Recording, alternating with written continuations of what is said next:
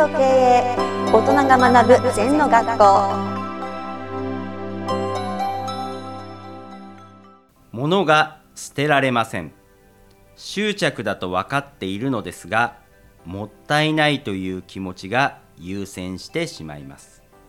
物を減らしたいのに減らせずにストレスを感じています。どうしたらいいですか？という質問です。だからまあいっぺんにね整理整頓清掃ってやろうと思わないで、うん、できるとかやったらいいんじゃないの、はい、で例えば1日1個捨てるとかね、うん、うん、なんかできるとこからやればいい。うん、いきなりやろうとするとできないね、うん、だだんだんだんだん引き出し1個片付けて捨ててみたら、うんお金入れ直したり、余分なもの捨てた。りそれの繰り返しですよね。私は毎日 3S 整理整頓清掃っていうのは、うん、30分やってますね。はい。毎日です毎日です。それは書類もたまるし、はい、ちょっと油断するともうたまるんですよ。だから毎日やっていつも帰りはデスクの上は何も置かないとか、えー、そういうふうに癖つく。それからカバンの中の整理整頓な、うん、それから財布の中に領収書なんかも整理整頓な、はい、無限にあるよ、うん、30分なんかすぐ経っちゃう、うん、でこれも毎日やんないとゴミためになっちゃうんだよ、はい、だからなんか執着だ捨てられないっていうのは概念で、毎日コツコツ10分でも15分でもやれば、捨てられないことないですよ。でだんだん勇気が出てくる、うんはい。うん、それから今度買わなくなるだな余分なものは、うん、ゴミになるの分かるから、はい、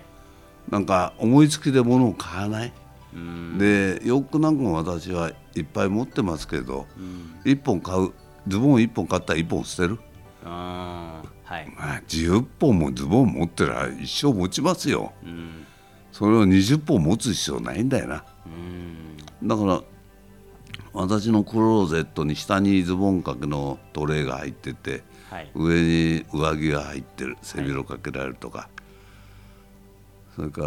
らワイシャツやなんかのかけられるとか。だからその範疇で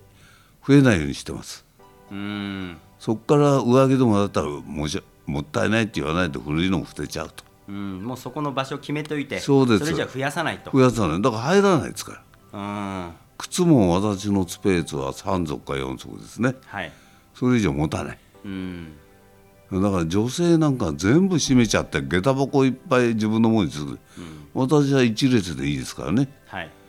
そういうふうにすればスニーカーも入るし革靴もあるし。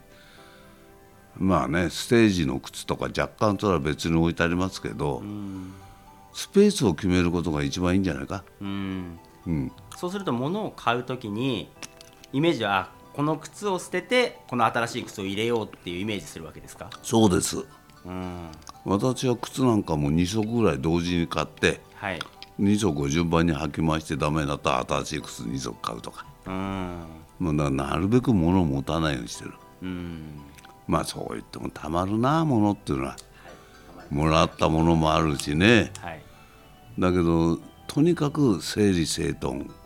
物の整理ができるとね心の整理ができる、うん、時間の整理ができる、うん、金銭の整理ができる、うん、仕事の整理ができる。やっぱり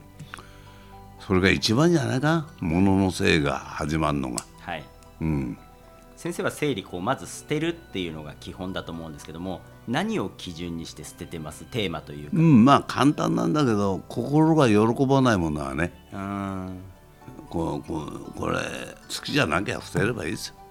それからいくら綺麗でも飽きちゃうんですね、うんはい、まあもったいないって言わないでやっぱり心がときめかないものは捨てた方がいいな。うん、うん、じゃあときめかなければもう捨ててまた必要になったら買うそうです。ときめかないものはゴミですから。ねそんなもの置いといてもしょうがない、はい未来で使うとかっていうものを考えるんじゃなくてやっぱり自分の心に問うてときめかないものは捨てていくと。私の経験では使おうと思っても使わないですね、うん、いつかってこんな3年も着ないとかね、はい、だからやっぱり感動しないものはやめた方がいい、うん、うん、はいわかりました、はい、先生ありがとうございました。はいよろしく。この番組では皆様からのご感想やご質問をお待ちしています。LINE でお友達になっていただきメッセージをお送りください方法は LINE のお友達検索でアットマーク ZENTKA アットマーク ZENTO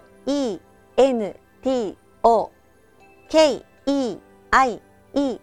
と入力してください。お寄せいただいたご感想やご質問は番組の中で取り上げていきますのでメッセージをお待ちしております。